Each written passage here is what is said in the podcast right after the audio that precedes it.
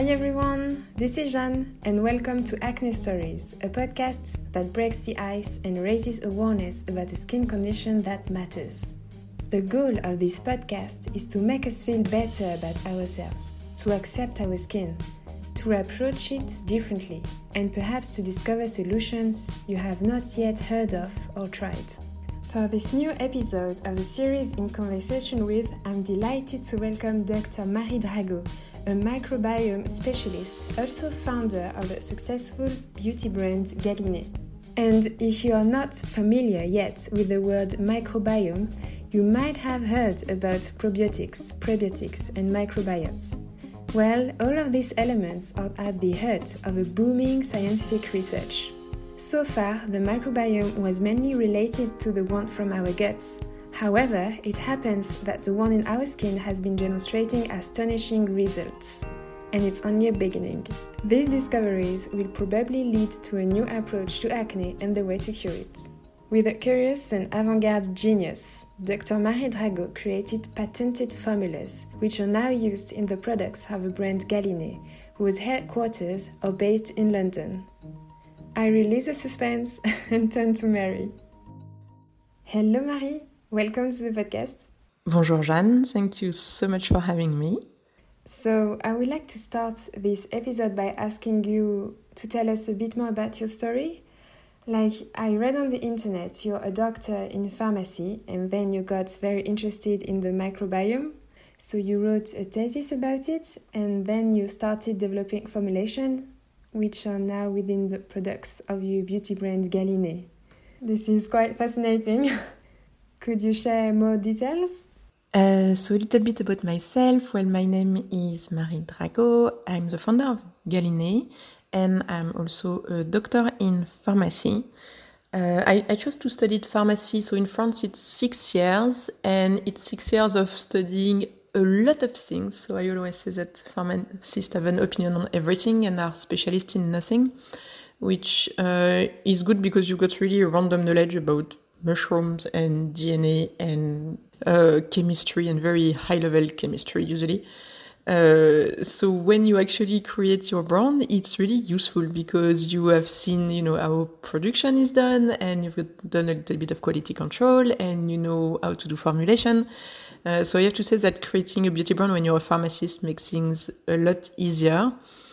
And uh, also, when you want to work around the microbiome, uh, it's really cool because usually cosmetic products are done by chemists. But when you're a pharmacist, you also understand about bacteria, you understand about uh, all the DNA and everything, and that uh, is really helpful.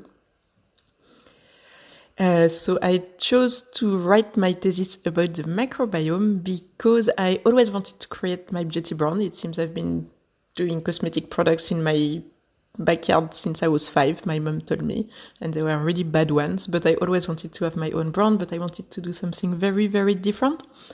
And I got really interested in the microbiome because I've got a couple of really rare autoimmune diseases. And it seems that they've been triggered because my microbiome was damaged. And so I got really interested in how I could stop my immunosuppressant treatment and maybe instead help my microbiome. So it worked for me, it worked really well. And so I became the biggest microbiome advocate. Uh, but it was always, everything was always about the gut. And one day I got the idea that actually that was a technology and that was science that you could transfer to the skin.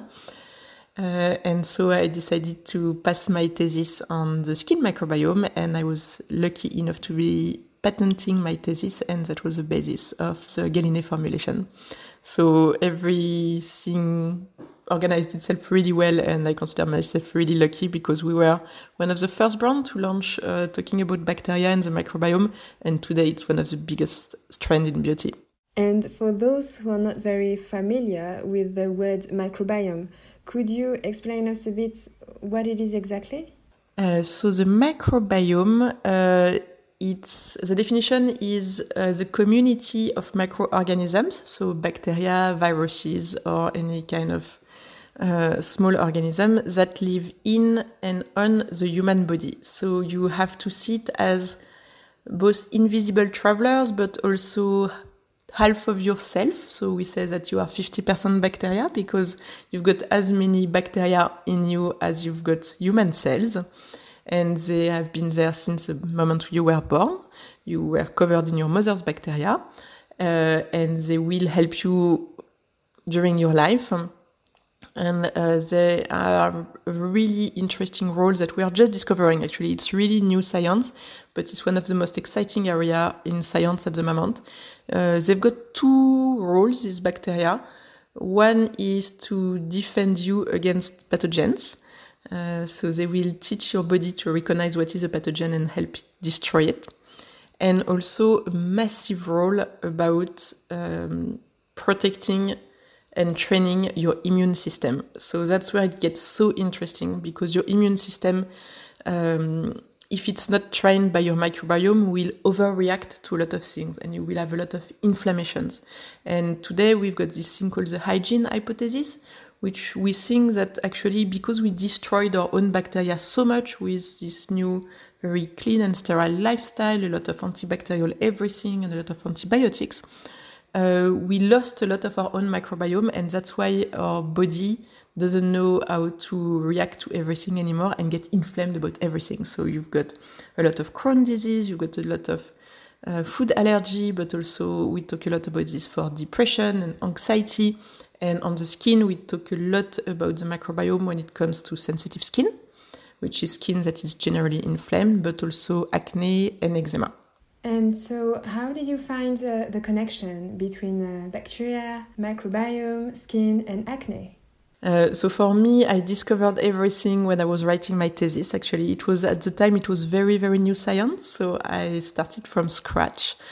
And so I discovered this role that uh, your bacteria have to sit on your skin because you've got to think that every time you apply your product on your skin, the first thing it's going to touch is the bacteria on your skin. So your microbiome is literally your first line of defense. And uh, this bacteria protects the skin against inflammation and also against, they take the space of that is available so that no bad bacteria can come and invade. So that's why when your microbiome is healthy, your skin is beautiful. But if your microbiome is a bit weak or a bit damaged, it leaves room for other bacteria. Uh, typically, we talk a lot about Staphylococcus aureus, which is a bacteria responsible for eczema, and of course, uh, Cutibacterium acne, which is the bacteria responsible for acne. And more and more, we understand how acne is actually dependent of your microbiome and your environment. Uh, so when I was in pharmacy, we always were learning that it was just your hormones and you know that nutrition didn't have a role and your environment didn't have a role. But now we study a lot the microbiome of populations that live in natural habitats, so in forest or in the, in the jungle. And these populations don't have acne. They don't even understand the concept of acne. So it shows that, you know, we can have the same genes and the same hormones, but we don't have the same skin. And so we try more and more to understand how to treat this inflammation. And one way would be that instead of using antibiotics or very harsh antibacterial treatment on the skin, you could train the good bacteria of your skin to defend themselves against acne and take the space of the acne bacteria. So that's a total, totally different view of what we have been doing up until now. But for me, it makes a lot of sense because it's working with your skin and not against. And uh, amongst your research, may I ask which factors unbalance our microbiome? What kind of tips would you share to us to cultivate our good bacteria? So, the right microbiome, everyone has got their own microbiome. So, there's no strict rule about what you should or should not do, but there's rough um, guidelines, I would say. So on the skin microbiome, I would say the first thing is not to be too harsh with it. So take care of your bacteria like if it was the little inhabitants of your own little planet. So no nothing too stripping, so no alcohol on the skin, for example. If you wash your hands, and it's really important to wash your hands, always try to replenish after with some kind of pro or prebiotic hand cream. And the most important for me is don't overwash. So don't strip your skin of the good bacteria because you can strip the skin and kill the bacteria, but you are not sure what's going to come back. And usually what comes back is the acne bacteria. So it's all about using gentle surfactant and make sure that you only use products that have a pH 5, which is the right pH for the skin uh, bacteria, uh, the acne bacteria kind of like pH 6, so more alkaline pH. So try to always stay in the 4.5, 5.5 pH range when you apply product. And also, I think that it's important to take an inside view. So I'm a lot into gut microbiome and how the gut microbiome can reduce your inflammation. And that's uh, usually done. It's quite easy, but it's not very exciting. But it's just try to eat at least 30 different plants a week. That's what the Gut Microbiome Project people uh, discovered. And also eat as much fibers uh, as you can and diverse fibers. So we are supposed to eat around 30 grams of fibers a day. And actually, it's more about our daily intake is more about like 13, 14 grams. So we are not even halfway there. So just up the fiber intakes, it will feed the good bacteria inside your gut that are going to release some anti-inflammatory compounds that are going to travel all the way to the skin uh, and reduce your inflammation and uh, the propensity for the skin to develop acne. So, which Galinée products do you often recommend for acne prone skins? Uh, so Galinée, we've been developed uh, originally for sensitized skin, so skin prone to inflammation. Uh, so a lot of our customers have sensitive skin or skin prone to eczema, but uh, we have quite a few uh, customers with problem skin. And usually, what I recommend is well, we've got a very nice and gentle mask and scrub that is going to be like declogging, but very gently without never um, irritating the skin. Then we've got a foaming cleanser, which is pH 5, so it's non-stripping, and it's actually quite uh, clearing, but never stripping. Uh, and of course, our best-selling product in Galinée is called the Face Vinegar. So I know the name is a bit scary, but actually it's a very gentle product, and I'm quite proud of this product. We've got two patents on it, uh, and also we tested it on sensitive skin because it's going to reduce redness and sensitivity and also it's really good for problem skin because it's going to be astringent and purifying. So it's a wonder product. Uh, it smells tiny bit like vinegar, but honestly not that much. And people love it for the clarifying effect. And recently, what we discovered is that we launched um, oral supplement full and full of probiotics uh, that we developed originally for sensitive skin, but we see a lot of people using it for their problem skin, and it's been quite funny uh, to see that they're not really using it for what we intended to, but they really love it for that. So I love this kind of like inside and outside solution. It suits me well. Et voilà, thank you so much. It was so nice. Uh, thank you for your time and uh, thank you for inviting me. Thank you so much, Marie, for your time. It was uh, very interesting to chat with you. I can't wait to see the evolution of the acne treatments in the future. It's uh, very exciting. Thank you again. I hope you enjoyed this episode.